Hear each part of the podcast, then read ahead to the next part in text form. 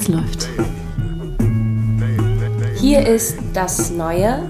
Ein Podcast von Dine Milz, Seine Bosbal und Sascha Ehlert. Von Das Wetter und dem Theater Neumarkt. Unterstützt von Proelvetia. Liebe Zuhörerinnen, es ist eine Premiere. Das ist die allererste Folge nach der Sommerpause, die wir jetzt aufnehmen. Und wir freuen uns sehr, weil wir heute auch einen sehr speziellen Gast und ein interessantes Buch haben. Und ein kleiner Disclaimer schon am Anfang. Wir sind heute leider nur zu dritt, weil Sascha leider krank ist. Aber er ist in Gedanken natürlich bei uns. Total, auf jeden Fall. Ich wollte gerade natürlich einen ganz billigen Witz machen und sagen, dafür ist heute ein, eine andere Sascha dabei, und zwar Sascha Mariana Salzmann. ja, zum Beispiel sowas könnte man eventuell rausschneiden, aber ich glaube, wir lassen es drin, because I'm living for this kind of humor. Ähm, wer aber wer heute auch noch dabei ist, ist der wunderbare Thomas Hauser. Hallo Thomas. Hallo Leute.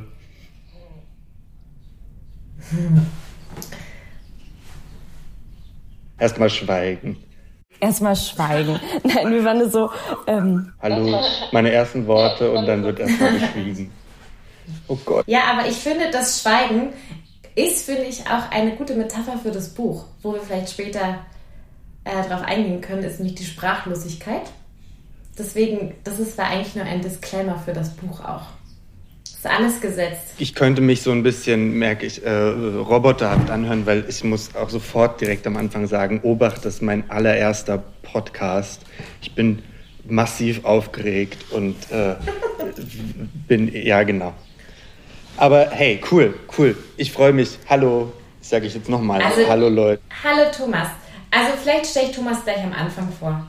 Weil ja, sonst hätte ich so genau, sonst hätte ich noch so gesagt, wir können ja mal erzählen, woher wir Thomas kennen, aber vielleicht stellen wir dich erstmal vor und dann droppen wir die ganzen anderen. Also, weil das hätte ich natürlich auch erzählt, weil deswegen habe ich auch am Anfang gesagt, dass wir einen sehr speziellen Gast heute haben, weil Thomas eine Beziehungsperson für uns beide ist und wir Thomas über alles lieben und äh, schon lange kennen. Und mit Thomas verbinde ich schon sehr viel. Und ich glaube, Thomas ist auch einer der Menschen, der mich seit dem Beginn meiner Theaterkarriere begleitet und äh, wir von Babys in München jetzt da sind, wo wir sind. Und ich glaube, Zeynep, du kennst Thomas auch schon sehr lange. Ähm, und Thomas ist Schauspieler an den Münchner Kammerspielen. Eines der Talente, die schon von der Falkenberg direkt an die Kammerspiele gekommen sind und bei Matthias Liegenthal angefangen hat und jetzt bei Barbara Mundl ist. Und zu Thomas kann ich eigentlich nur so viel sagen, dass ich Thomas einen der tollsten Schauspieler finde, einen der zärtlichsten Sprecher und einen der mit der tollsten ähm, Präsenz auf der Bühne und ich immer ein großer Fan bin von Thomas, der jetzt auch, auch angefangen hat, Oper zu machen, aber auch Japanisch lernt und ein vielseitiges Talent ist. Und ich mich sehr freue, weil Thomas eine riesengroße Leidenschaft mit uns teilt, nämlich das Lesen und Fan Nummer eins dieses Podcasts war. Deswegen dachten wir, es gibt keinen besseren Gast als Thomas. Das freut mich. Das kannst du jetzt natürlich sagen, weil wir uns eben wirklich zehn Jahre, elf Jahre kennen. Ne? Das ist, äh, ich spüre, dass das nicht aus der Luft gegriffen ist, fühle mich aber sehr geschmeichelt. Danke, Tine. Und ja, Zeynep, wir kennen uns seit sie- sieben Jahren jetzt. Ne? Wir haben ja, auch schon. in der sehr ersten lange. Spielzeit bei äh, Lilienthal die Jelinek-Uraufführung von Wut miteinander gemacht und dann bist du direkt ins Ensemble gerutscht und seitdem kennen wir uns. Äh, Ja. Und das ist sehr schön. Und es ist immer eine große Freude, mit dir zu proben und zu reden. Und ich empfinde den Austausch mit dir als absolut bereichernd every time. Und ähm, ich weiß nicht, ich habe, also wenn ich jetzt ganz egozentrisch das äh, ähm, formulieren würde, würde ich sagen, ich habe dich einfach immer sehr gerne um mich. So. Ebenso, ebenso. Es ist aber das erste Mal, dass wir uns jetzt wirklich über Literatur unterhalten. Ne? Tine und ich, wir kennen, wir sind da immer wieder mal am, am Empfehlungen austauschen und da werden auch ganz schnell die Empfehlungen dann weggelesen. Aber äh, wir, Zeynep, wir haben uns noch nie so wirklich über Literatur unterhalten. Ne? Tatsächlich, also über alles, also über sehr, sehr viel anderes, aber noch nie über Literatur. Deshalb ich freue mich drauf. Und dann kann ich ja vielleicht schon mal anfangen, indem ich ähm, Sascha Mariana Salzmann vorstelle und ihr Buch, ihr neues Buch, ihr zweites Buch im Menschen muss alles herrlich sein.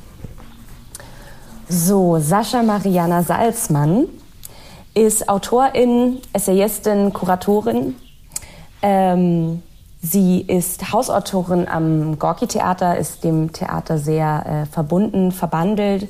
Ich habe sie auch vor ein paar Jahren kennengelernt während meines Schauspielstudiums, weil wir ein äh, Stück von ihr uraufgeführt haben in Österreich, den Weltrettungsauftrag, der eine Überschreibung von der Jungfrau von Orléans war.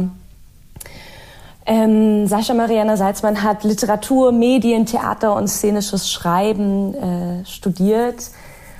Ähm, eine, ein, wie soll ich sagen, also ich finde ein Multitalent, ähm, ein eine sehr multitalentierte äh, Person, die 2017 ihr erstes, ähm, ihren ersten Debütroman veröffentlicht hat, außer sich. Äh, dieses Buch wurde irgendwie in 16 Sprachen übersetzt, hat mehrere Preise abgeräumt. Und ähm, ja, auf jeden Fall eine absolut faszinierende, kluge Person. Und hat jetzt dieses Buch geschrieben. Im Menschen muss alles herrlich sein. Genau, worum geht es in diesem Buch? Es geht ähm, um verschiedene Lebenswege starker Frauen, würde ich sagen, um verschiedene Generationen, die durch das Gefühl von ähm, Fremdheit geprägt sind, von ähm, Müttern, die ihren Töchtern Phantomschmerzen weiter vererben. Und ähm, wie Verlusterfahrungen ganze Frauengenerationen und ihre Töchter prägen, Identitätssuche und und ein, jetzt kommt, jetzt stoppe ich wieder ein Zitat. Und wie man nach Dingen fragt, ohne dass man genau weiß, wonach man eigentlich fragt. Und wie man sich eigentlich alleine, also wie man sich eigentlich annähert aneinander. So, sehr äh, kryptisch und ich würde eigentlich ähm, am liebsten gleich mit einer Frage beginnen und hoffe, dass wir währenddessen eigentlich immer klarer werden. Als erstes wollte ich nochmal die, die Rolle der Lena äh, etablieren, mit der quasi auch der Roman beginnt. Äh, fast beginnt, eigentlich beginnt es mit einem komischen Familienzusammentreffen einer Person, ähm, die auf drei Personen trifft, die weinend zusammengekauert vor ihr sitzen und man denkt sich erstmal so, okay, what is, what is happening, in was für einer Situation befinden wir uns, ähm, werden damit relativ alleine gelassen und dann äh, beginnt Lenas Geschichte in den 70ern in der Ukraine. Und ähm, ich stoppe hier und wollte Thomas fragen, Thomas, ähm, Tina hat mir erzählt, dass du das Buch in zwei Stunden durchgelesen hast. Ist das wahr? Ja. äh, äh, ist das die Frage? Das ist die Frage, ja. Äh, nicht in zwei Stunden. Also ich hatte, äh, Tina hat, kam an mich ran und sagte, äh, wir machen den Podcast und äh, äh, das ist das Buch. Ich fragte nur, ob das schnell gelesen ist und, und Tina musste das bejahen oder hat das bejaht. und dann habe ich das nicht in zwei Stunden, aber in äh, sagen wir insgesamt Lesezeit war, glaube ich, fünf, sechs Stunden. Ich hatte zwischendurch noch mir dann das Hörbuch runtergeladen bei Audible äh, und die äh, Passagen, wo ich auch, ich war dann gerade am Reisen, wo ich irgendwie gerade nicht ins Buch gucken konnte, äh, weil ich eher äh, auf den Weg gucken musste, den ich ging, äh, habe ich dann mir das Audible-Hörbuch noch reingetan und habe im Sommer auch, als ich haha, Haratischvili ähm, gehört habe, dass, äh, äh, die, die ja 40 Stunden Hördauer hat, äh, äh, gemerkt, dass man bei Audible auch die Lesegeschwindigkeit noch ein bisschen hochdrehen kann. Also ich, ich dachte, wir würden diese Aufnahme früher machen. Deshalb dachte ich, jetzt musste auch das, den Roman schnell lesen. Ich muss ja gar nichts, aber äh, möchte ich dann gerne schnell gelesen haben, bevor wir einander sehen. Und ähm, ich meine, die Frage, die könnte ich eigentlich gleich zurückgeben an euch, weil das liest sich sehr schnell. Das Buch liest sich soghaft äh, entwickelt, mhm. äh, schon einen guten Drive. Irgendwie geht das auch nebenbei. Ähm, ich finde, das ist auf der einen Seite sehr historisch akkurat äh, und auf der anderen Seite will es mich aber lesend nicht mit den, mit den historischen Details aufhalten äh, mhm. und äh, sich eher dann an, dem, an der Geschichte entlangarbeiten, sodass man irgendwie immer so diese Figuren neben sich gehen hat. Ähm, genau insofern eigentlich gleich die Frage zurück an euch. Wie schnell habt ihr das gelesen? Was für ein, was für ein Gefühl von Lesedauer hattet ihr dabei? Äh, eigentlich muss ich sagen, ich hatte es am Anfang, hat es für mich einen extremen Speed. Ich glaube, es liegt auch ein bisschen daran, was Zeynep schon vorher meinte, mit diesem Prolog, der startet so dieses fünfseitige, man weiß überhaupt nicht, wer diese Frauen sind. Man weiß überhaupt nicht, wo wir sind und man weiß gar nicht, wann wir sind. Und man weiß eigentlich, eigentlich nicht wirklich, was passiert. Man wird eigentlich direkt so reingeworfen in eine Szene und eigentlich ziemlich brutal. Und das finde ich hat einen extremen Speed. Man kriegt eigentlich nur so ein paar Koordinaten an die Hand. Man weiß, es ist irgendwie so Plattenbau, irgendjemand ist zusammengeschlagen worden und ähm, es gibt irgendwie konfliktreiche Mutter-Töchter-Beziehung. Mehr weiß man nicht und dann fängt es eigentlich erst an mit Lena. Und ich muss sagen, diese ganze Geschichte mit Lena habe ich in einem super schnellen Tempo gelesen, weil ich diese Geschichte von ihr extrem toll fand. Und diese Beschreibung auch von den 70ern in der Ukraine, die 80er, dann die Pestroika, dann der Untergang der Sowjetunion, bis sie nach Deutschland kommt. Diesen Teil von Lena, der eigentlich auch zwei Drittel des Buches ist, den lese ich sehr schnell. Und sobald Teil 2 anfängt, komme ich extrem ins Stocken. Und dann hat, hat sich das Tempo für mich reduziert, weil irgendwie auch so stilistische Mittel benutzt wurden, die mich kurz rausgehauen haben, die ich aber im Nachhinein dann auch verstehe und geil finde, weil es ein, eine Ich-Erzählerin im Prolog ist, die ich noch nicht kenne. Dann wird es zu einer dritten Person, die über Lena spricht. Und dann haut es mich im zweiten Teil, kommt auf einmal wieder eine Ich-Erzählerin rein und es sind die Töchter und die andere ältere Frau. Aber vor allem drei Personen, die in der Sie-Form geschrieben wird und nur eine Ich-Erzählerin. Und da haut es mich irgendwie raus in Deutschland, wenn sie in Deutschland irgendwie angekommen sind oder nicht. Da, da hat sich für mich teilweise streckenweise extrem zäh angefühlt. Ähm, obwohl es einfach nur noch ein Drittel zu lesen war. Da hat für mich der Rhythmus irgendwie nicht mehr gestimmt. Und da musste ich dann teilweise auch ein bisschen so uff, jetzt fühlt sich das länger an ähm, als der erste Teil. So ging es mir erstmal so zur Lesedauer oder zum Tempo. Ja, also da würde ich, also ich würde mich dem, also mir ging es auch ähnlich, dass es, dass es immer, also dass es im, im zweiten Teil wahnsinnig viel zäher wurde, was ich aber so super interessant fand, weil eben, also ich dachte so, manchmal, wenn mich dann plötzlich sowas nervt beim Lesen, denke ich, boah, ist das, ist das gerade eine Qualität und muss ich das gerade einfach nur aushalten, weil es ja da auch vor allen Dingen um dieses hm, Zusammenkommen wollen, sich annähern wollen und das geht nicht und man ist in diesem fremden Land und äh, kriegt keinen Fuß in die Tür.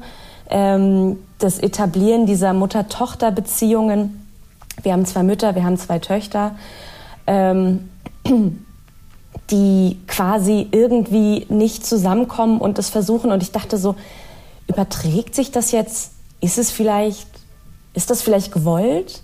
Ist es jetzt irgendwie vielleicht so ein, ähm, sind das jetzt so die Steine, die einem in den Weg gelegt werden und oder möchte ich das jetzt irgendwie nur reinlesen, dass sich das, dass sich das stilistische so in den, also mit dem Inhalt verwebt, als dass es eben so, ähm, als dass es einfach immer schwieriger wird. und man sich eben nicht mehr in so safen Gewässern befindet. Mhm. Also mhm. so und, und deshalb war ich so, okay, was ist, was war zuerst, also Huhn oder Ei mäßig, dass ich dachte, ah, ist es jetzt, weil während sich eben so der erste Teil an diesen geschichtlichen Ereignissen auch abarbeitet, ohne äh, ein Geschichtsbuch zu sein, worauf ich total abfahre, weil ich mag das so, wenn, wenn man plötzlich so äh, Geschichten und äh, wie soll ich sagen, wenn, wenn plötzlich so, so Leben in die Geschichte reinkommt, wenn man merkt, okay, äh, wir reden von der Perestroika, aber wie hat sich das auf Menschen äh, ausge, ähm, ausge, help me, ausgewirkt, Dankeschön, ausgewirkt. Ähm, oder eben, wie, wie ist das in der Diktatur aufzuwachsen? Was bedeutet Korruption? Ähm, wie, wie wirkt sich das auf Menschen aus? Und da finde ich, ist eben so diese Geschichte von Lena, das Erwachsenwerden von ihr, äh, wahnsinnig. Also es hat, das, es hat plötzlich diese, diese Begriffe, die, die Sowjetunion wahnsinnig belebt für mich. So. Ich wollte irgendwie auf das jetzt äh, kommen, dass das einen so unerfüllt lässt mit wohin geht dieser Roman. Ich finde, äh, die, die, dieser, äh, es werden so viele falsche Fährten gelegt. Äh, schon von Beginn an gibt es dieses Cover. Da ist ein äh, etwas, mhm. ja, man weiß nicht genau, was soll das für eine Kreatur sein, die da in Scherben auf, auf dem Buch ist. Das stellt sich dann später relativ klar heraus, weil äh, Lena mit dieser Faunfigur äh, Faun, Frauenfigur, jetzt wo ich davon spreche. Hm. Nee, als eine F-A-U-N-Figur, äh, mit der sie irgendwie in einem inneren Konflikt steht. Äh, sobald diese Faunfigur äh, in dem Regal auftaucht, bin ich immer wieder dabei gewesen, dass ich das Buch zuklappe und mir diese Figur auch auf dem Cover ansehe. Am Anfang weiß ich gar nicht, was das ist. Dann die Szene am Anfang, fünf bis zehn Seiten, totaler Vulkanausbruch und Clash. Und da sind äh, vier Frauen, die irgendwie, ich weiß gar nicht, ob da überhaupt schon von einem Lagerfeuer die Sprache ist, aber irgendwie einer Feuerstelle oder so, voreinander sind, äh, total aufgelöst. Äh, Menschen gucken von den Balkonen auf sie runter äh, und dann bricht das, äh, also alle vier auch in unterschiedlichen Zuständen. Die eine guckt, die andere liegt am Boden, ist irgendwie, formuliert sich nicht, dann scheint da eine Mutter von der dabei zu sein und eine vierte Frau, wie, in welchem Verhältnis die zueinander stehen, keine Ahnung. Dann ist das äh, nach zehn Seiten rum und diese Fährte, die dargelegt wird, selbst die wird nicht am Ende des Romans aufgegriffen. Wir kehren nicht zurück in äh, in diesen Moment, sondern in das Unmittelbare davor und das Unmittelbare danach. Mhm. Äh, und so bin ich irgendwie ständig dabei, äh, äh im inneren Versuch, äh, äh, Fährten zusammenzuführen, äh, Geschichten zu folgen, logische Verbindungen herzustellen. Und ich finde, das passiert über den ganzen Roman nicht. Mhm. Wir sind über, Tine, du sagst es, 70 Prozent mit Lena unterwegs. Ähm, und dann äh, später mit ihrer Tochter, die äh, Edi heißt. Und äh, die Tochter trifft wiederum auf Tatjana, die in diesem ersten Bild mit äh, denen an, diesem, an, an dieser Unfallstelle äh, äh, vorhanden ist. Und dann finde ich irgendwann heraus, dass Tatjana in gar keiner richtigen ja in keiner Blutsverwandtschaft zu Edi und Lena steht, sondern dass sie wie eine in Anführungszeichen nur Bekannte ist von mhm. denen, wo ich den ganzen Roman aber über gedacht hätte, das müsste eine viel engere Verbindung geben. Diese Verbindung ist dann insofern eng, dass sie sagen, ja, sie haben irgendwie eine gemeinsame Fluchterfahrung, sie haben sich gegenseitig unterstützt, aber das entspricht überhaupt nicht den Erwartungen, die ich habe. Und das macht dieser Roman ständig. Das mhm. hat mich auch äh, hinten raus, äh, es hat einen gewissen Unmut in mir auch hervorgerufen gegenüber diesem Roman. Ähm, ja, was ich aber auch interessant finde, sozusagen diesen Unmut und diese Fährten und auf, auf der anderen Seite, von dem Zeynep ja schon so viel gesprochen hat, diese Entfremdung, die ja permanent wie auch passiert, oder? Auch so stilistisch angelegt ist. Deswegen, diese Entfremdung habe ich dann auch erst im Nachhinein, als ich das Buch zugeklappt habe, nochmal gecheckt, warum ich eigentlich dann teilweise diese Seiten, wo Tatjana dann bei Edi im Auto sitzt und sie von Berlin nach Jena fahren, einfach überblättert habe. Weil ich mir dachte, ey, ich kenne die Geschichte jetzt schon. Ich habe sie ja schon von, also von Lena gehört und da fand ich sie toll, weil da wusste ich noch überhaupt nichts. Und dann kommt nochmal so eine ähnliche Geschichte. Und da dachte ich mir, ist eigentlich ziemlich smart, weil ich genau das gleiche mache wie Edi eigentlich. Ich höre da gar nicht mehr zu. Ich interessiere mich schon gar nicht mehr für ihre Geschichte, weil es für mich wie so eine Leier wird. Ich kann mich der gar nicht mehr annähern. Was mich auch geärgert hat, weil ich mir dachte so, hä, jetzt sitzen wir dann in dem Auto zusammen und die labert mir die ganze Liebesgeschichte runter, wie so ihr Leben so den Bach runtergeht und es ist so viel Weinen und es ist so viel Verletzung und es ist so, wo ich mir dachte, boah, ich kann nicht mehr. Also muss ich, also ich habe das eigentlich das gleiche gemacht, wie Edi gemacht hat. Ich höre der nicht mehr zu, ich kann mich der nicht mehr annähern. So, habt ihr das nicht schon von, von Anfang an gehabt in diesem Roman, als ihr den Titel gelesen habt? Im Menschen muss alles herrlich sein. Das ist ein Imperativ und das ist der generische Maskulinum. Und ohne, äh, dass ich irgendwie äh, im späten, das wird dann schon erklärt, ich glaube im Ferienlager oder im, im Unterricht von Lena, woher dieses Zitat kommt. Also das ist ein Zitat aus der Weltliteratur und das äh, Lena, genau, Tschechow. Und Lena hat da auch schon diesen Widerstand selber, oder sie sagt, das ist ein totaler Bullshit, dass das jetzt irgendwie das Zitat ist, das mir hier äh, eingeprügelt wird von, von, von einem Lehrkörper ähm, oder einer Autoritätsperson oder so. Aber da hat mein Widerstand schon stattgefunden, der später auch bei Edi im Auto, da ging es mir ähnlich bei Tatjana. Ich habe es eigentlich gelesen, weil, äh, weil ich mich dazu verpflichtet gefühlt habe, das zu lesen, weil ich schon über den Roman... Aber ich finde, dieser Titel das einerseits sozusagen dieses Tschechow-Zitat, was genau das, was du beschreibst, und auf der anderen Seite musste ich am Schluss dann noch an diese Matruschken denken, also an diese russischen Figuren, wo sozusagen dann nochmal eine kleinere Figur drin ist und nochmal eine kleinere Figur. Und das musste ich auch denken. Also sozusagen im Menschen muss anscheinend alles herrlich sein. Dann machst du das, die Matruschka auf und da ist eigentlich genau das gleiche wieder drin, viel kleiner.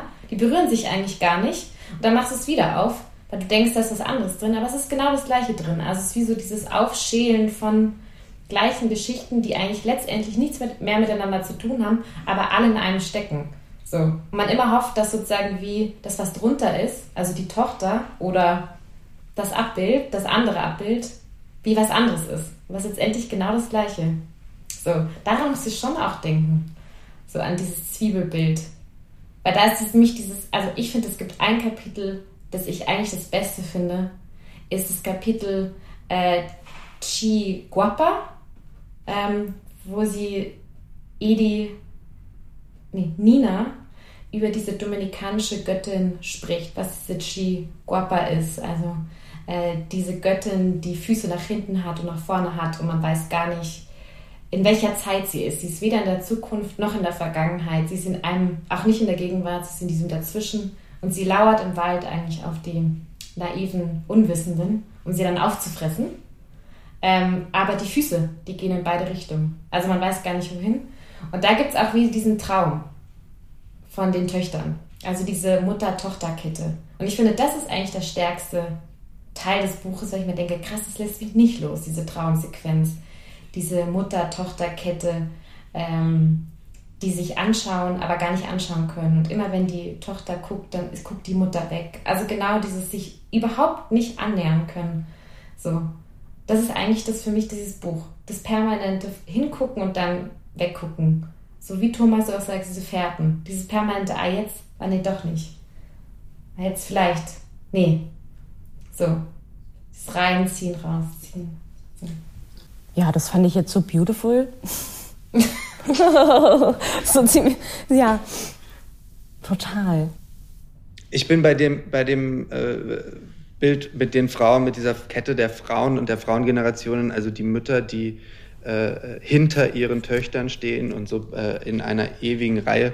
Äh, und äh, jedes Mal, wenn sich eine umblickt, blickt die hinter ihr Stehende auch sofort zurück. Also das, das, das hat bei mir auch echt viele Bilder geweckt. Ich fand das eine starke Szene. Ich denke dabei an ähm, Sodom und Gomorra, schau nicht zurück, hinter dir ist das Chaos, schau nur nach vorne an äh, ähm, äh, auch an Orpheus und Eurydike, äh, wenn du zurückguckst, kommt irgendwie der Tod. Und so grundsätzlich ist das auch was, was ich aus dem Asiatischen total kenne. Die Götterreihen, Gott, Gottheitenreihen, die immer hintereinander stehen und die Ahnen, die aufeinander folgen.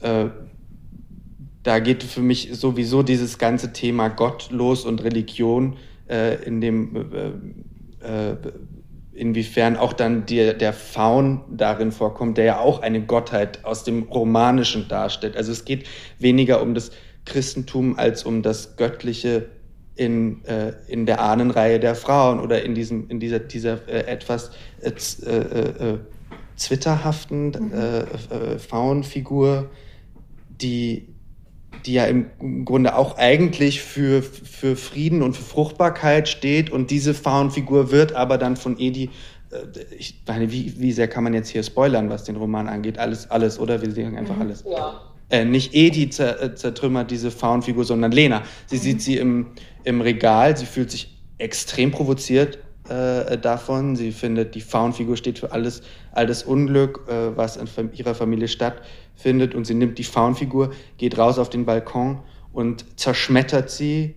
Äh, ich glaube, die besteht aus, ja, was für ein Material auch immer die haben wird. Sie kann auf jeden Fall in Scherben zerbrechen und sie macht sie kaputt und sammelt aber alle Scherben ein, weil sie äh, Angst davor hat, dass irgendwas von dieser Faunfigur übrig bleibt und äh, sich noch in die, ihre, ihre Familiengeschichte reinwanzen kann. Also es ist irgendwie dieser, äh, dieses Aufbäumen gegen jegliche transzendente Symbolik, Spiritualität, Göttlichkeit, äh, die das auch immer so, die, die, ja, das wären ja im Grunde sind, wenn du an nichts mehr glaubst, dann glaub an Gott oder so. Also äh, selbst das will sie nicht. Ist fast nihilistisch mhm. eigentlich. Was ja ganz spannend ist, oder? Weil sozusagen die Rolle der Religion, die wird ja immer wie so anskizziert noch. Also sozusagen in dem Sinne gar nicht, da geht es gar nicht um Spiritualität oder an Glaube, sondern es geht wie auch so um diese Jewish Community, wo die ja auch alle irgendwie eher reinfallen. Also, weil correct me if I'm wrong, aber Lena ist keine Jüdin. Sie, sie heiratet aber dann diesen Daniel und wird aufgrund dessen sozusagen diese Kontingentjuden, die dann emigrieren nach Deutschland in den, nach dem Zerfall der Sowjetunion. Und dann landen sie sozusagen in dieser Jewish Community äh, in Jena, wo irgendwie dann noch so dieses jüdische Zentrum drum, aber es geht nie darum, sozusagen wirklich Spiritualität zu leben. Also das hat wie so was Pragmatisches, so den Rahmen der Religion. Ähm, aber mehr ist es auch nicht. Also, es ist wie ähm, ein weiteres Zwiebelschale, die einen hält, aber ohne Inhalt. Also, so habe ich es gelesen. Weil die glauben an, also die glauben an nichts. Nee. Und das ist ja aber auch sehr, das ist ja auch ziemlich sinnbildlich für, für, die, für die Zeit und auch für das, wie sie aufgewachsen ist. Also Lena, ne? Also woran hält man sich eben, woran, man kann sich halt an nichts wirklich festhalten, weil da eben diese große Leere ist und was ähm, passiert dann, was passiert, wenn man so krass mit einer Realität konfrontiert ist und in dieser aufwächst, die einem gar nicht den Raum lässt, an sowas, an sowas Übersinnliches, Größeres zu glauben. Ne? Also ich glaube, das ist schon extrem prägend auch für beide, beide Frauen, beide Mütter. So und diesem, also weil ich finde auch diese Religion oder diese einerseits Sehnsucht, aber auch Abwesenheit dieses Transzendenten ist für mich auch eben auch eine Art von, das ist auch der Phantomschmerz, das ist auch eine Lücke, die sie weitergeben an ihre, an ihre Töchter.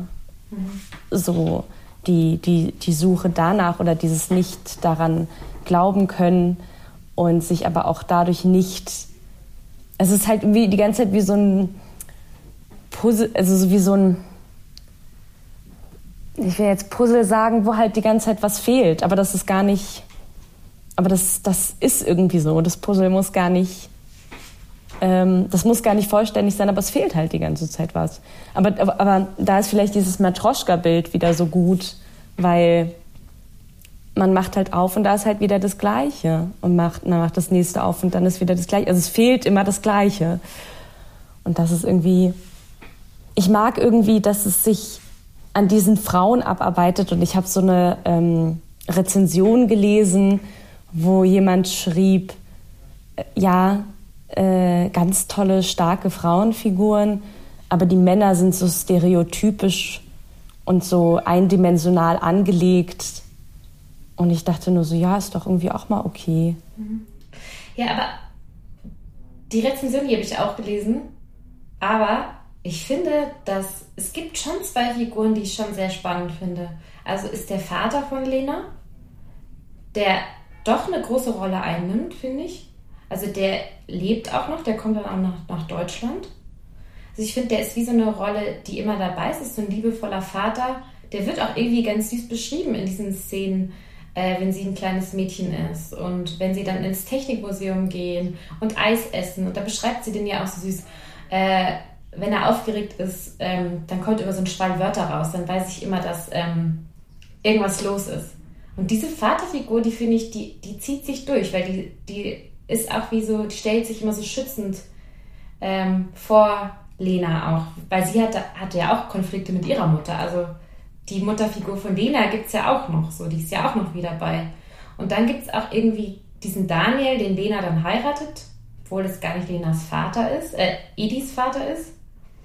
Ähm, und dieser Typ, der ist auch eher so ein liebevoller Charakter. Der ist zwar im Hintergrund, aber irgendwie ist der da. So.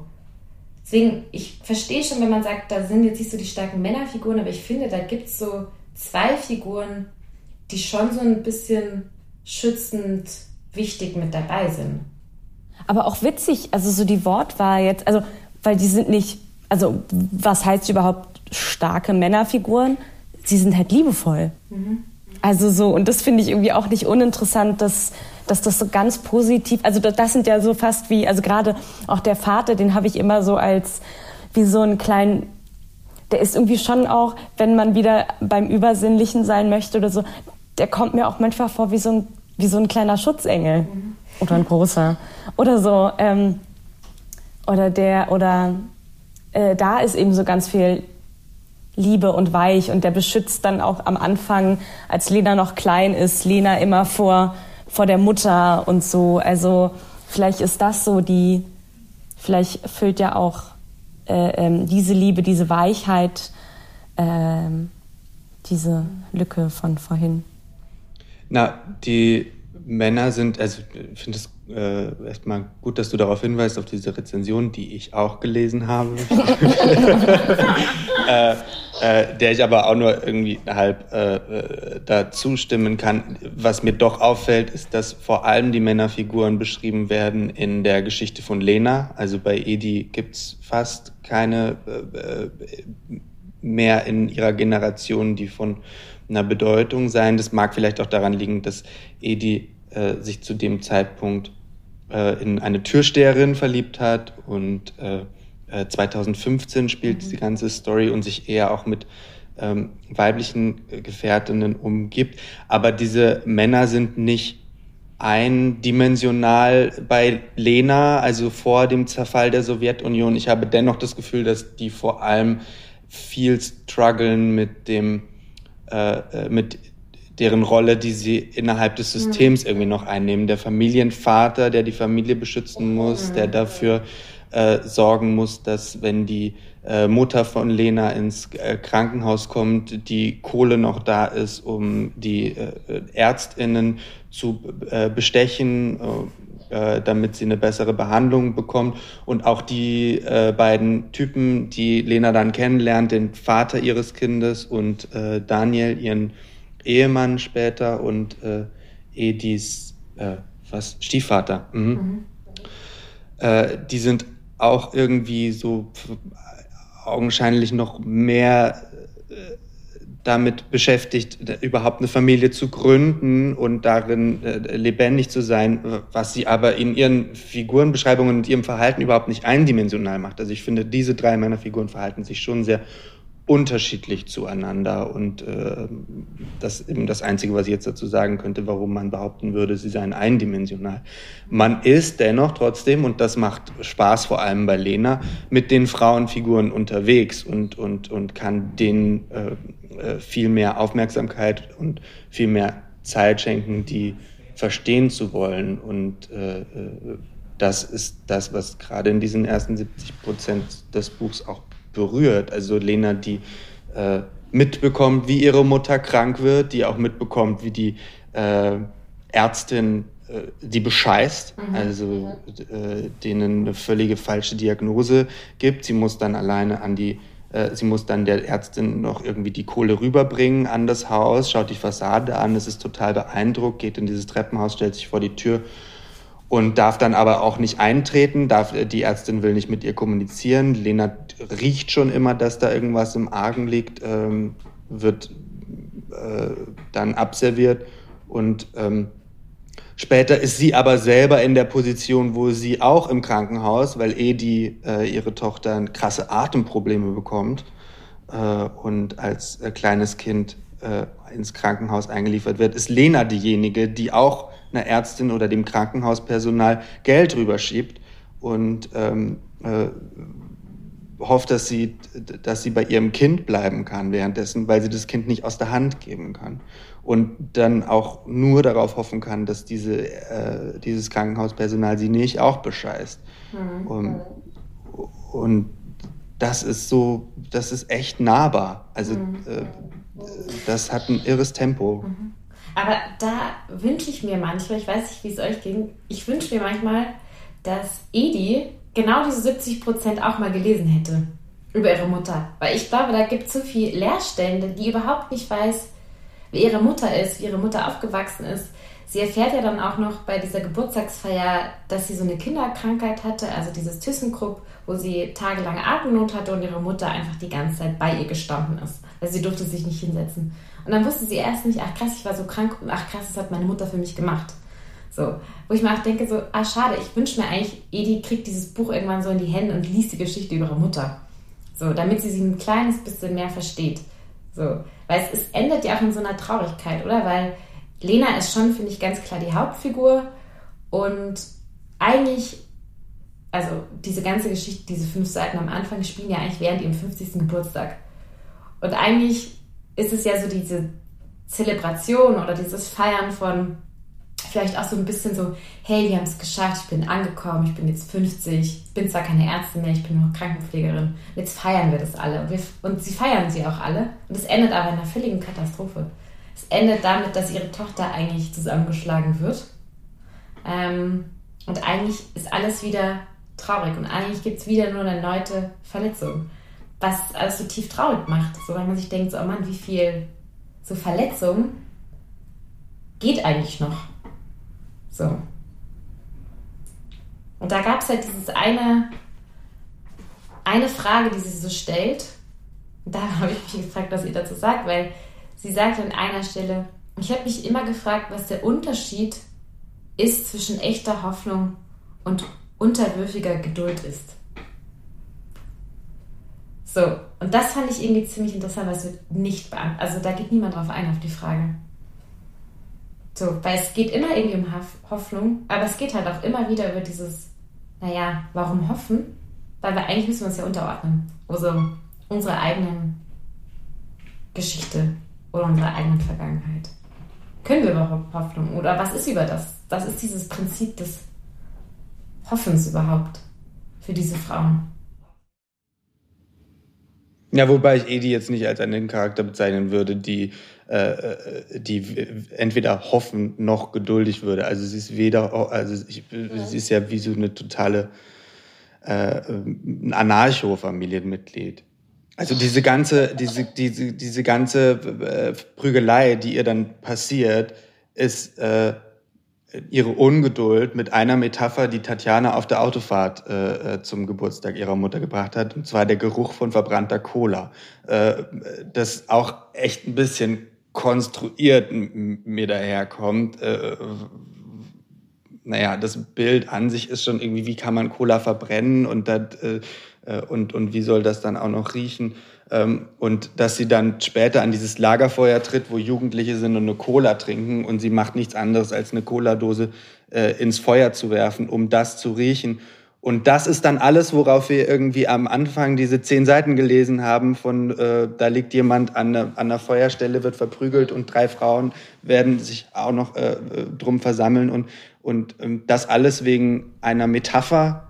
Äh, so, äh, keine Ahnung, ob ich dann so, so, so, so äh, äh, aristotelisch Pyramiden geschädigt bin, dass ich irgendwie eine andere Zuspitzung erwartet hätte als, äh, als, als ihre Unzufriedenheit äh, mit einer Metapher, die sie während einer Autofahrt, wo sie die ganze Zeit nur angenervt ist und angelangweilt, äh, äh, dass sie sich dann deswegen verprügeln lässt. Es ist, aber ist es, Dachtest du da nicht, das ist so dieses Spiel von so Traps, wo man auch reingerät, wenn man es liest. Ich dachte auch am Anfang, ah, die wird bestimmt verprügelt. Und ich habe das jetzt schon gescheckt, dass es ein Plattenbau ist. Das sind bestimmt Nazis. Ähm, so weißt du, ich bin da ja auf voll viele Fallen auch reingetreten, wo ich mir dann auch dachte, ah, ich konstruiere das selber noch so zusammen, damit es so für mich Sinn macht am Anfang. Ah, und das sind bestimmt jüdische äh, Migranten. Es ist alles nichts, eine Cola-Dose letztendlich. Und irgendwie sozusagen diese eigene, ähm, ähm, ja, Tristesse des Lebens, so diese Cola-Dose riechen zu wollen. Aber ich bin schon oft in so Fallen eingetreten, so. Wo ich mir dann selber noch so gedacht habe, ah ja, so muss es sein. Falsch. Das ist überhaupt nicht so. Also auch diese Bilder von so ähm, ukrainisch-russischen Männern. Deswegen finde ich ja die beiden Männerfiguren so gut. Weißt du, ich dachte so, ah, das ist bestimmt so, ja, die Klischees, die man im Kopf hat, ähm, kalte, ähm, aggressive, aber sind sie gar nicht. Also sie beschreibt sie als liebevolle, sehr warmherzige Männer. So. Und das fand ich irgendwie ganz cool, weil ich durch meine eigenen ähm, konstruierten Klischees total dann einfach reingelegt wurde. Und darum geht es gar nicht. Also für mich ist es kein, äh, in dem Moment ist es kein Fallenlegen für mich mehr, sondern äh, wie so eine Fadenlosigkeit im Erzählen, mhm. wo man sich dann noch irgendwie was sucht, wie es weitergeht. Ich, äh, mir, mir, fällt gerade als anderes Beispiel ein, wo ich es sehr genossen habe, in, ständig in Fallen zu treten, äh, weil es dann anders weitererzählt wurde, war dieser äh, Gewinner der Goldenen Palme von Cannes, gerade eben Titan im Kino, mhm. wo die ersten 20, 30 Minuten ständig neue äh, Erzählfäden aufgenommen werden, die irgendwie fünf Minuten davor nur als Bild gelegt wurden. Also die Protagonistin ist dort im Film plötzlich die Serienkillerin, mhm. äh, äh, wo man am Anfang nur dachte, sie hat aus Notwehr gehandelt äh, und, und äh, sie bricht sich dann die Nase in der Toilette und lässt sich von einem Feuerwehrmann aufnehmen und spielt seinen Sohn, weil sie, äh, weil wir zehn Minuten davor eine Anzeige gut im Bild gesehen haben von da wird ein Sohn vermisst und sein Bild wurde um 17 Jahre computermäßig äh, angepasst. Und das finde ich, in dem Film ist das richtig klug fallen legen mhm. irgendwie und, und dann daraus in einer Geschichte folgen. Bei, äh, bei, äh, bei Sascha Mariana Salzmann ist mir das manchmal wie zu äh, fast fährtenlos. Also da mhm. kriege ich so wenige Fährten lesend äh, dargelegt, dass ich mich am, Anf am Ende nur noch zufrieden geben darf mit, äh, mit was mir als Lösung angeboten wird jetzt rante ich gerade so ein bisschen mhm. über den Roman. Das ist gar nicht mein grundsätzliches Lesegefühl mhm. gewesen. Aber ja, da fand ich mich schon sehr alleingelassen und hatte nicht mal die Zeit, diese Alleingelassenheit mit Edi, äh, die sich in dem Roman vielleicht am meisten allein fühlt und orientierungslos, äh, wurde mir am wenigsten Zeit gelassen, wirklich mit ihr Zeit zu verbringen und das und das zu synchronisieren mit meiner eigenen Leseerfahrung. Dafür war ich davor zu lange mit Lena unterwegs und, ähm, und, und Lena ist meine eigentliche Heldin im hm. Roman. Aber das Gefühl, da würde ich dir total zustimmen. Also, weil für mich tatsächlich so, es wirkt viel so, was ich vorher schon mal meinte, mit so stilistischen, konstruierten Griffen. Also, ich merke, da will noch jemand mehr als nur eine Geschichte erzählen, also sozusagen auch über Sprache. Und es gibt teilweise fantastische Sprachbilder, sehr poetisch, wo ich mir denke, geil. Ich bin mal runtergeschrieben und mir dachte, wow, das sind richtig tolle Bilder. Aber auf der anderen Seite ist es mir manchmal zu konstruiert, was ich vorher schon meinte, mit diesem, aha, also Lena ist in der dritten ähm, Person geschrieben. Dann äh, Nina, die Person, die ich am wenigsten greifen kann, ist meine Ich-Erzählerin. Ich immer denke, warum? Ähm, weil eigentlich müsste Lena meine Ich-Erzählerin sein und der Rest ist für mich dritte Person. Und das hat mich teilweise so ein bisschen, wo ich mir dachte, ah, das, das braucht es für mich nicht. Weil ich checke diese Sprachlosigkeit, die zwischen Generationen herrscht, über die Geschichte, die du erzählst. Ich brauche nicht noch on top so ein stilistisches Mittel, damit ich es wirklich verstehe. Und ich muss tatsächlich sagen, mir hätte die Geschichte von Lena und Edi gereicht.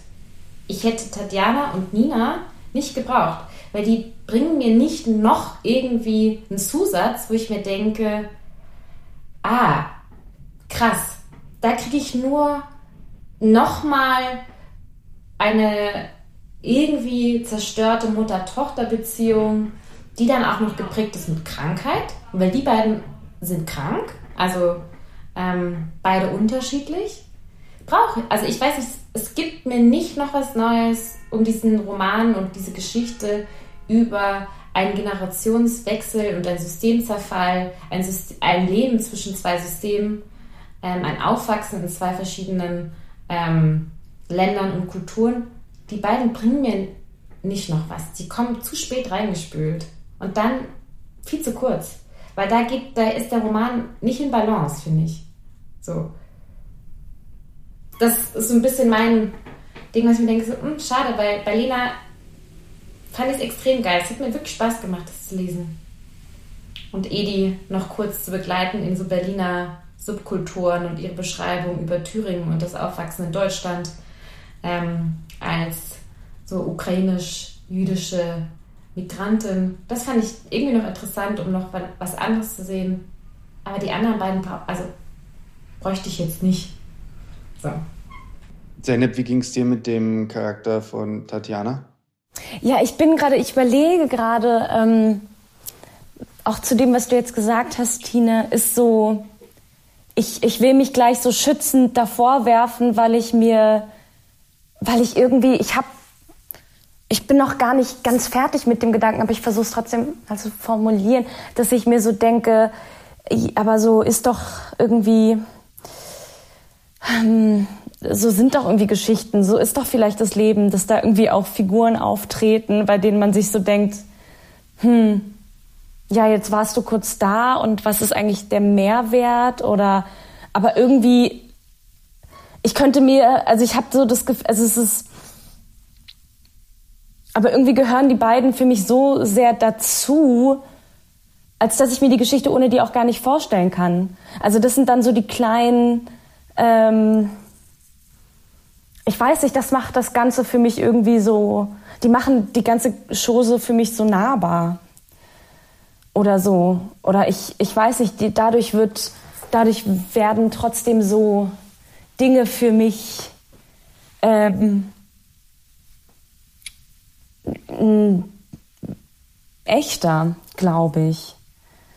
Oder ich weiß, so am, am Anfang, wenn sie sagt, ähm, wenn, wenn Edi beschreibt, wie, wie wichtig quasi Tatjana und Nina irgendwie auch in ihrem Aufwachsen waren als so, ne, man, man saß bei denen am Küchentisch und hat Hausaufgaben gemacht und ist so, das ist zwar keine Spiegelung, also es ist keine Spiegelung der, der Mutter-Tochter-Beziehung von den beiden, aber es ist ja irgendwie, irgendwo ist ja trotzdem so eine, Binarität. Also ich kann mir nicht denken, dass das so, so, irgendwie sehe ich keine, also ich sehe nichts Random-mäßiges darin, dass es trotzdem auch noch eine Mutter-Tochter-Geschichte darin gibt. So. Wisst ihr, was ich meine? Voll. Ich finde total, du hast wirklich, ich muss jetzt so ein bisschen, Tine, dich nochmal locken. Hast du wirklich diese Passage äh, überblättert von Tatjana im Auto? Hm. Also überblättert habe ich sie nicht. Ich habe also ich sie schneller gelesen als Lenas Passagen. Und bei mir heißt schnell lesen schon überfliegen, ne? Also ich habe die Geschichte gecheckt und ich habe mir gedacht, okay, I get it.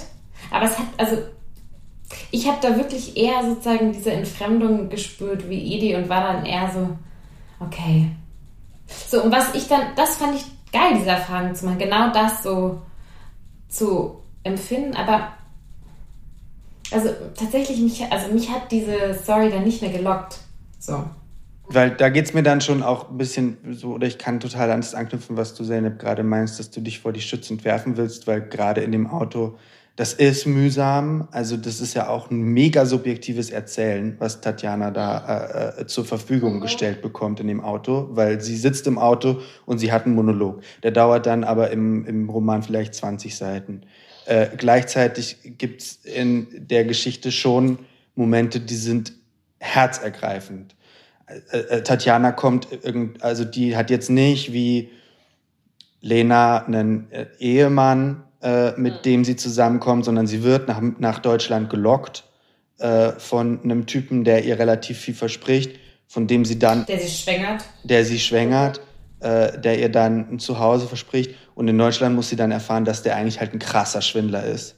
Mhm. und sie auch noch verlässt abgefahrenerweise in dem Moment, wo sie aber vor seinen Eltern landet äh, und die Eltern von diesem äh, äh, Arschloch, äh, äh, beziehungsweise der, der, äh, der Vater, also eigentlich der Großvater von Tatjanas, von Edi, nee, von Nina, Ninas Großvater, Boah, Leute, komplex. Also alle, die jetzt gerade zuhören, die müssen sich fast so ein, so ein, so ein, so ein, so ein Diagramm aufzeichnen, wer irgendwie wo dazuhört. Oder ihr lest das Buch einfach selber. Damit ist auch schon mein Abschlussurteil eigentlich hier auch gespoilert. Ähm, nee, also der Großvater von Nina. Äh, in dem Moment, in dem Tatjana verlassen wird, kümmert sich aber noch so sehr um Tatjana, dass er sie in einen, also dass er mit ihr Kinderwagen kaufen geht mhm. und so. Und das ist, ist echt alles so unglaublich traurig und schrecklich, weil äh, in dieser Situation willst du wirklich nicht landen, äh, äh das Land verlassen ja. haben und dann äh, äh, im, ja, äh, all das. Und ich finde Zeynep total recht. Du hast richtig äh, gemeint, das ist äh, keine, das, das steht nebeneinander und das ist kein Spiegelbild, das ist kein Abziehbild voneinander sind zwei schlimme Schicksale. Also ich meine dann manchmal schon das Gefühl zu haben, dass man eine Art Nabelschau betreibt und irgendwie so äh, äh, äh, äh Schicksalsvoyeurismus und, äh, und, und das ist irgendwie so unausweglos und da, dabei soll ich dann noch eine Laune haben, das, das irgendwie lesen zu wollen. Es gelingt aber auch. Also, also das hat eine Poesie. Ja, aber das finde ich echt. Hast du gerade das Wort, ich, äh, sagen meine Verbindung ist gerade so ein bisschen, hast du gerade Schicksalsvoyeurismus gesagt? Ja. Geil, ja. Mhm, mhm, das mag ich irgendwie. Also, weil es, ja, weil, weil, es, weil es stimmt. Und dann denkt man sich, ist das jetzt eine, was ich auch am Anfang meinte, ist das jetzt eine Qualität, dass ich eigentlich so unbefriedigt oder so un, unmutig daraus gehe? Oder ist es eigentlich hm, also. Ja, aber ich glaube, da würde ich euch total zustimmen. Also ich glaube, das ist vielleicht auch, das hast du jetzt wirklich sehr schön gesagt, Thomas, das, was mich, glaube ich, an dieser Szene einfach wirklich so ein bisschen abturnt. Ich glaube, deswegen sage ich, das brauch, ich brauche es dann nicht nochmal. Also ich finde diese Geschichte, die Tatjana hat und auch diese Beschreibung teilweise extrem herzzerreißend, aber ich brauche es nicht. Also bei mir ist dann so, okay, ich, ich brauche es nicht nochmal, ich kann nicht nochmal. So, dieses so super ausgestellte Leid dann nochmal zu ertragen. So. Ich dachte mir dann weil die ganze Zeit, warum, weil Edi die ganze Zeit, also sie wird, ihr wird von Tatjana wird immer eine Kippe angeboten zu rauchen und Edi denkt die ganze Zeit an das Gras, das sie so mit bei sich hat und das sie aber nicht raucht und ich dachte mir immer, rauch halt diesen Joint, rauch ihn halt. aber eben dieses, dieses vielleicht gar nicht repetitive, aber dieses, dieses Leid, was man dann nochmal liest, irgendwie, vielleicht ist das ja auch eine richtig, äh, vielleicht ist das ja auch eine gesunde Reaktion von wie nicht aufgearbeitete Dinge von der Generation vorher wie so Scheiße am Schuh kleben. Und eigentlich denkt man sich so, nee, das hatten wir doch irgendwie schon. Oder, oder eben wieder dieses Matrauschka-Bild von, hä, warum, ist denn das jetzt schon wieder da? Das ist ja genau das gleiche, nur in klein.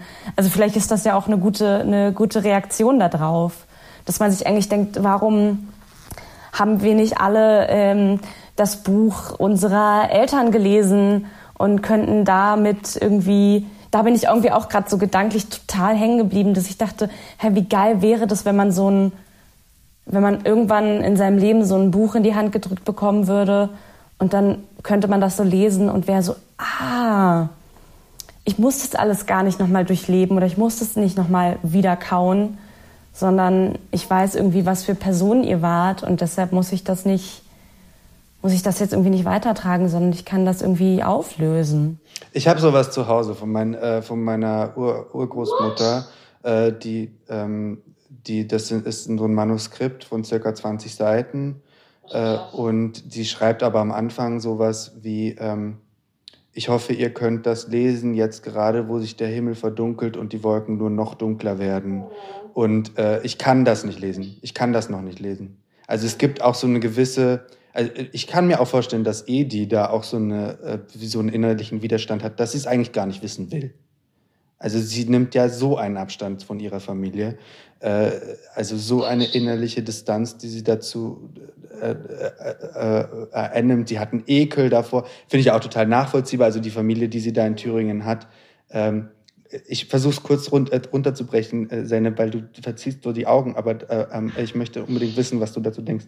Ähm, äh, nee, äh, sie, sie distanziert sich auch, wie können die jetzt 2015 anfangen, das zu denken, was die politische Rechte auch über äh, äh, Geflüchtete und Flüchtende äh, äh, denken und so. Und sie versucht innerlich so viele Brücken abzureißen, dass ich, also, oder, oder sagt mir den Hinweis, wo Edi ein wirkliches Interesse daran hat, ihre Eltern zu verstehen, verstehen zu wollen, ihre Vorgeneration.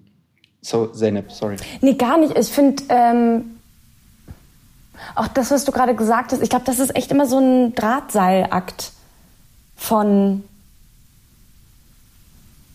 Jetzt dachte ich gerade so, oh ja, so ein Buch wäre ganz cool. Und dann sagst du das und es hat irgendwie sofort so eine Resonanz in mir von, man muss auch gar nicht alles wissen.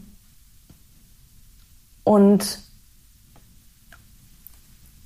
man muss sich auch gar nicht auf alles einlassen wollen. Aber da bin ich dann schon wieder ganz schnell bei so grundsätzlichen Fragen von, was bedeutet ja. überhaupt Familie und ähm, so wie muss man sich wirklich damit auseinandersetzen oder kann man irgendwie sein eigenes Ding machen? Aber wenn ich, aber wenn man so finde ich wie bei Edi merkt, da ist irgendwie ganz viel in sie reingeschrieben von von sie ist irgendwie so die nächst kleinere Puppe in der Matroschka das resoniert wiederum gerade total in mir, weil ich eigentlich finde, warum sollte man nicht wissen wollen, was da.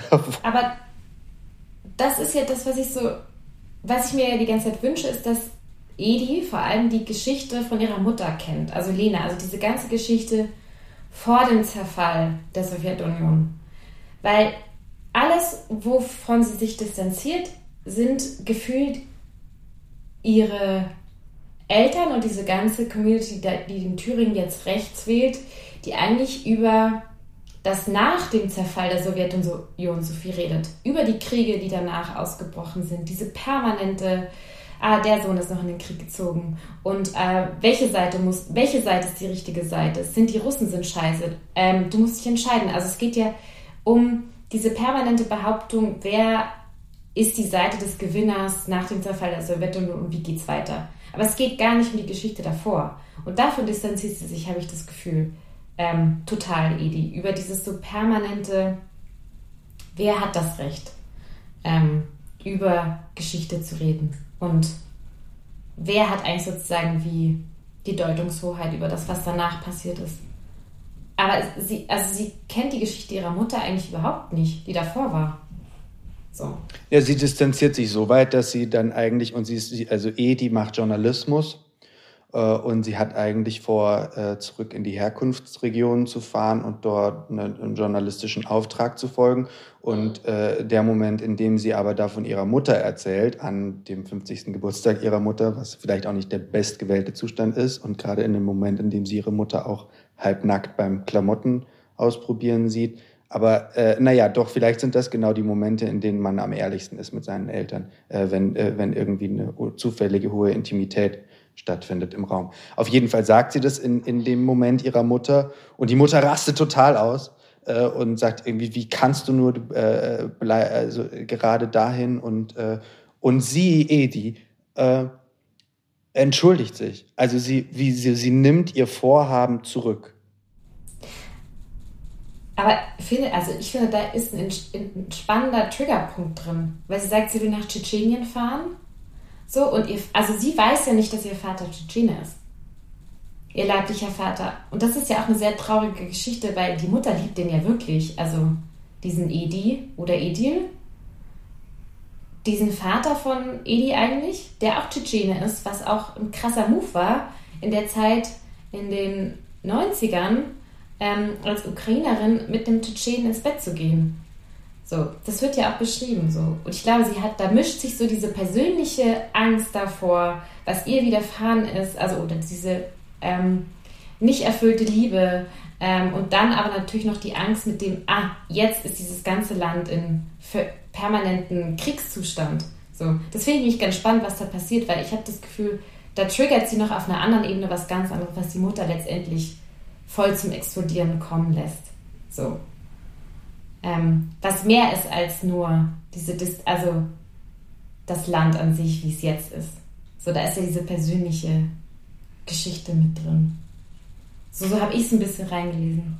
So, was ich auch verstanden habe. Sie schützt, also die Mutter schützt sich ja voll. Sie würde es ja niemals erzählen, dass der Daniel nicht ihr leiblicher Papa ist. So. Ja, ich dachte gerade auch so, hm? Was sagst du? Schon wieder, ges schon wieder gespoilert. Gespoilert. Nee, ich, aber ich dachte auch gerade, ähm, warum reist man so weit, wenn die Antworten so nah bei ihm sind? Und dann dachte ich, ja, aber eben, ähm, Lena würde ja auch gar nicht alles teilen wollen mit ihrer Tochter also so ein offenes Buch ist ja dann vielleicht auch nicht in allem. Ich kann das gar nicht, ich weiß jetzt gar nicht, warum die These im Raum steht, dass äh, Lena ihr nie davon erzählen würde, dass ihr Vater äh, Tschetschene ist. Also ich habe das im, im, Roman nicht gelesen. Gleichzeitig irgendwas daran fasziniert mich, dass das, wenn entweder ich habe es überlesen oder es ist eine Interpretationssache der, der äh, Figuren in dem Roman, was ich dann schon fast besser finde, weil sich der Roman nicht diese, weiß ich, tausend, was weiß ich, Seiten von Haratischvili nimmt, um eine komplette, manchmal Seiten Hast du Breka gelesen? Äh, auszulegen. Hm? Breka? Äh, ja, genau. Gelesen? Genau. Also wo das äh, utopische äh, Züge annimmt und dann eben manchmal sehr, ja, äh, verzuckert wird irgendwie auch mit äh, der dementsprechenden Dramatik. Und das findet bei Sascha, Sascha Mariana Salzmann dann doch nämlich nicht statt. Also das ist alles echt irgendwie schlimm und, und, und äh, äh, hat aber in, äh, übrigens auch äh, sehr humorvolle Passagen. Also ich glaube, weiß noch gar nicht, ob wir darüber so gesprochen haben. Ich kann jetzt keine direkten nennen, aber manchmal muss ich schon über die sprachlichen Wolken auch oder äh, da, da, da kann ich schmunzeln und, und finde, das hat einen gewissen Selbsthumor auch oft in dem Roman.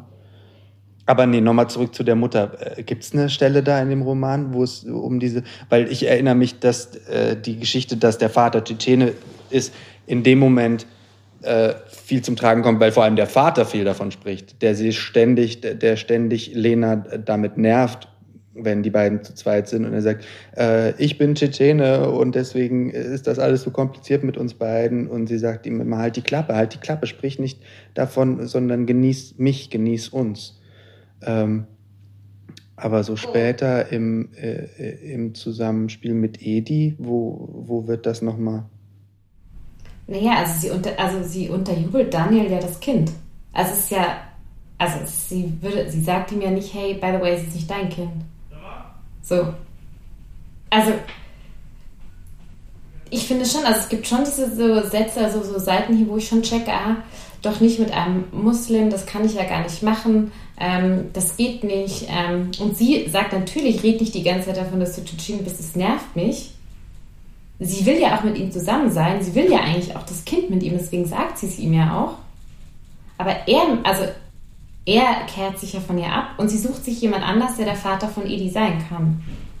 So, sie nennt das Kind auch so wie den Mann.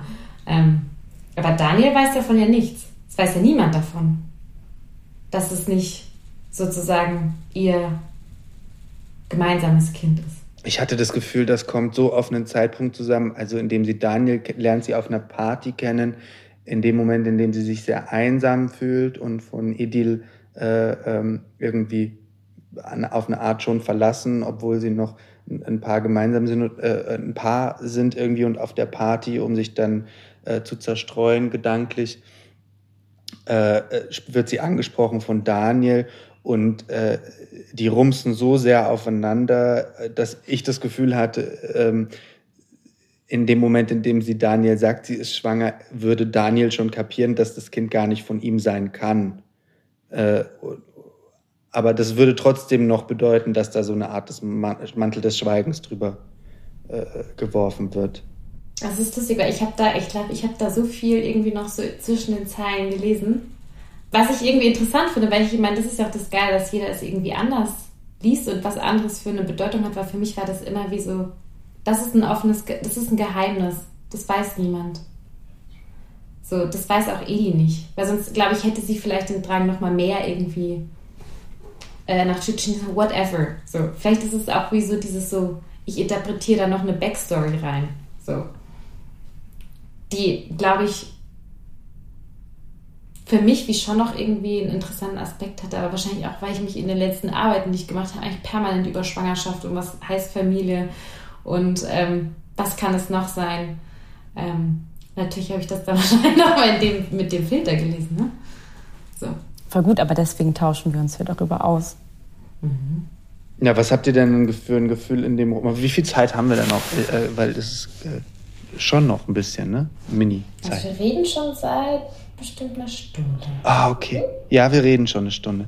Äh, dann, äh, aber ein Thema, und das ist auch gar nicht so groß, das möchte ich schon noch äh, äh, von euch auch gerne wissen, wie ihr das, was habt ihr denn für Motive bezüglich Sexualität oder, oder äh, körperlichem Selbstverständnis und äh, äh, so in dem, in dem Roman, äh, was bleibt euch denn davon übrig?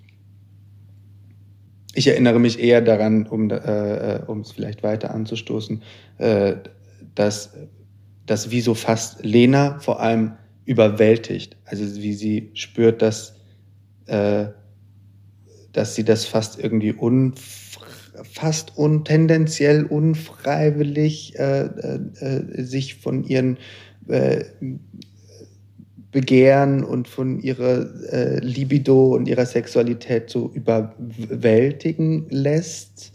Also also ich kann mich noch sehr erinnern an diese erste Sexszene, die ja sehr bildlich beschrieben wird von Lena mit diesem Typen, mit dem sie einmal kurz verliebt war dem sie Sex hat. Und das kann mich noch sehr gut erinnern und an diese Liebesgeschichte dann halt mit dem Vater von Edi, die sehr körperlich ist. Und sie, glaube ich, das erste Mal auch so ein Wohlempfinden in ihrem Körper hat. So, und sich irgendwie auch begehrt fühlt. So.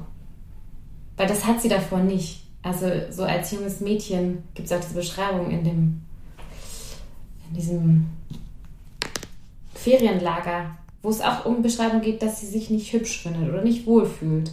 So. Und mit Edi, also mit Edil, mit dem Vater, fühlt sie sich das erste Mal gesehen. So, auch dieses Bild so zwischen den Schulterblättern. Hat, liebt sie es, wenn, wenn er sie riecht. So. Das sind so Bilder, die schon total einfahren, wo sie so eine extrem schöne Körperlichkeit bekommt. Aber das ist auch die einzige, wo es für mich wirklich so um. Naja, stimmt gar nicht. Bei Edi gibt es auch so eine Sexbeschreibung ähm, mit dem Date, das sie dann im Berliner Club hat. So. Aber das hat eine andere Körperlichkeit, die hat einen anderen Umgang mit ihrem Körper und was Verlangen bedeuten kann. Ähm, da gibt es auch so einen geilen Ausdruck gesagt, Verlangen ist ein Muskel. So. den man halt irgendwie so benutzen kann und trainieren kann. Und das fand ich irgendwie ganz geil, so wie so, ja, das ist ein Muskel, der gehört wie so dazu. Es hat so was Pragmatisches. Aber, ja. Aber wie, wie hat. Es ist lustig, weil ich habe nämlich gerade noch ein anderes Buch gelesen, wo es sehr so um Sex, also sehr viel um Sex geht und extrem geile Sexbeschreibungen ähm, gibt. Also das kann ich mir ans, äh, ans Herz legen. Das fand ich ziemlich geil. Und zwar Sally Roonan. Ähm, Where Are You, Beautiful World? Mhm. Ist, es, ist es besser hm? als Normal People? Ich, ich finde es besser. So, ja? Okay. So, ja, aber da gibt es so geile Sexbeschreibungen. Das ist fast wie, als würde man so Hocherotik-Pornoliteratur lesen. Und das finde ich ziemlich geil. Da dachte ich mir so, wow, da gehe ich voll mit und das macht einen auch durchaus horny. Und das fand ich jetzt in dem Buch jetzt nicht unbedingt. Aber lustig, dass du fragst, weil ich hatte gerade so eine andere sexuelle Leseerfahrung, die ich sehr gut fand. Die aufregender war. Mhm. Aber, aber wie, wie hast du oder was nimmst du daraus mit oder wie hast du das denn empfunden? Weil, weil ich, mir wäre diese Frage tatsächlich gar nicht.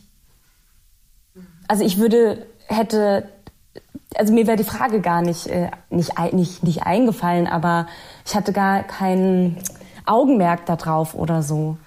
Aber ich finde halt in diesem, äh, in dem ewigen, äh, äh, ist ja ewig, da ist ja auch schon wieder eine Wertung drin, aber in dem ähm, äh, Lavieren um wohin, äh, woher, äh, wie, weshalb, äh, dass ne, da diese Suche nach der Existenzsicherung äh, äh, vorrangig in dem Buch äh, verhandelt wird, äh, kommt mir das fast zu kurz. Ähm, wie, also das, das Begehren, wo das, äh, wo, wo das dann herkommt und wie sich das entwickelt und äh, äh, wo es sich vielleicht falsch anfühlt, äh, wo, äh, wo es sich richtig anfühlt. Ähm, die, das, äh, eben das, die ganze E, die Passage in ihrer Kürze ähm, ist dann auch, äh, dass sie in die Türsteherin verliebt ist, aber im gleichen Club äh, jemand, eine, äh, eine andere äh, datet und mit der nach Hause geht und ähm, es, gibt, es hat eine Kühlheit, finde ich, in dem Roman, wie Libido und Sexualität verhandelt wird. Deswegen war meine Frage. Ja. Naja, aber hat diese Kühlheit, da frage ich dich jetzt nochmal zurück, nicht auch ein bisschen damit zu tun? Ähm, ist mir gerade erst in den Sinn gekommen, also Lena ist ja Hautärztin. So, und da gibt es ja dann auch diese Passagen über die sehr klinische, was Sexualität mit der Haut auch machen kann, also Geschlechtskrankheiten. Und sie sieht die ganze Zeit diese Männer vor allem oder dann auch die Männer, die dann die jungen Prostituierten mitbringen, die ähm, oder ihre Ehefrauen, äh, die dann auch die Geschlechtskrankheit bekommen haben und die Ehefrau fragt gar nicht nach, warum sie das jetzt tun soll, äh, ein neues Medikament zu nehmen. Es hat so was sehr Klinisches, so diese Haut. Was ich irgendwie sehr interessant finde, weil sie wollte ja eigentlich Neurologin werden, wird aber dann Dermatologin und hat dann eigentlich mit der äußersten Schicht des Menschen zu, zu tun. Ne? Also irgendwie auch so, im Menschen muss es ja, muss ja alles herrlich sein. Also die Haut ist wie so, so krankhaft, ja, so krankhaft irgendwie auch sowas. Und das Innere muss ja irgendwie anders aussehen. Es ist irgendwie so, dieses Bild der Hautärztin kam mir gerade nochmal in den Sinn und da gibt es so eine Körperlichkeit, die so, so sehr klinisch ist. So. Das ist ein Körper, der angeguckt wird. Das ist halt ein Schwanz, der angeguckt wird, aber das hat jetzt nicht so das sexuelle Begehren. Sie wird also, sie beschreibt es auch irgendwie so abgestumpft. Dann kommt da wieder jemand mit so Pusteln am Pimmel. Ähm, ich sehe die den ganzen Tag. Also da musste ich dann schon lachen, weil die Beschreibung fand ich schon geil. Und da hat es irgendwie so eine Körperlichkeit, aber eine andere. Und es gibt tatsächlich noch eine Beschreibung, die ich sehr schön finde. Apropos Körperlichkeit und Begehren. Aber auch das, ich finde, das ist der einzige Moment, wo eigentlich Edi ihre Mutter sieht, wenn sie sich umzieht. Da gibt es so eine Passage, wo sie schreibt so, ähm, den Körper so meiner Mutter zu sehen, so halbnackt, bedeutet, äh, dass sie auch ein Mensch ist. Dass sie irgendwie auch irgendwie lebt und altert und irgendwann sterben wird. So, und das fand ich irgendwie so, da, da war die einzige wirkliche Annäherung, wo sie ihre Mutter gesehen hat. Als Körper, so als Menschen, der vor ihr steht. das fand ich irgendwie, da kam der, die Körperlichkeit für mich irgendwie nochmal zur, zur einzigen Annahbarkeit von Mutter und Tochter. Der nackte Körper eigentlich der Mutter. Das ist ein richtig gutes Bild, um aufzuhören. Dass sie sich doch annähern, wisst ihr, in dem ganzen Roman, wo es über diese ewige Distanz gibt und dann aber doch der Anblick der eigenen Mutter, der eigentlich schon die Zärtlichkeit und die Nähe in sich äh, evoziert. Mhm. Ja. Also. Jetzt haben wir ja natürlich noch unseren Klassiker, den, den wir machen könnten. Also wir machen jetzt zum Schluss immer noch eine Runde. Empfehlen wir das Buch unseren ähm, Zuhörerinnen oder nicht? Da machen wir mal so eine kurze Runde mit einem letzten Statement. Thomas, willst du anfangen? Ah, okay, also ähm, für viel Lesende empfehle ich das. Für diejenigen, die ähm, irgendwie alle äh, drei Monate mal einen Roman in die Hand nehmen, äh, empfehle ich erstmal einen Blick in den Klappentext. Äh, ja. Ja, doch, also das möchte, das ist jetzt selber wahrscheinlich ein bisschen kühl, aber äh, nee, bei, ja. Genau. Doch, also ja. Ihr? Ja, das finde ich irgendwie ganz gut. Also ich glaube, ähm, Menschen, die, die, die viel lesen und ähm, das so runtersnacken können, auf jeden Fall. Aber wenn das jetzt, ich, also ich sag mal so, ist schon aber wenn man nicht so viel liest, würde ich vielleicht zu einem anderen Buch greifen. Erstmal. Kann man dem anschließen, aber eine Sache, über die wir gar nicht so wahnsinnig viel gesprochen haben. Ich finde, wenn jemand sehr sprachaffin und Bock hat auf richtig geile, auch poetische Sprache, die wirklich teilweise fantastisch ist, wo man wirklich denkt, geil, dann kann ich sagen, das würde ich total empfehlen. Weil ich finde, sie macht so unglaublich schöne Bilder, die so brutal und so herzzerreißend sind ich mir denke, dafür lohnt es sich zu lesen auf jeden Fall. Aber also auch was so, ja, ja, ja, doch, die Sprache ist toll. Du hast äh, total recht. Aber da kann ich auch gleich noch eine andere Buchempfehlung hinterher äh, äh, äh schießen. Und zwar äh, Paitim Statovci, äh, der gerade ist ein finnischer äh, Romanautor, der hat 2016 einen Roman rausgebracht, der jetzt erst 21 in deutscher Übersetzung erscheint. Grenzgänge. Ähm, der eine ähnlich äh, heftige Sprachbenutzung äh, äh, an den Tag legt. Das auch, äh, auch ungefähr gleiche Seitenlänge, genau. Fantastisch. Dann nehmen wir das mit auf unsere Liste, weil es kann ja sein, dass wir es auch besprechen können. Euch empfehle ich das auf jeden Fall. Ihr, äh, ihr könnt damit sicher was tun.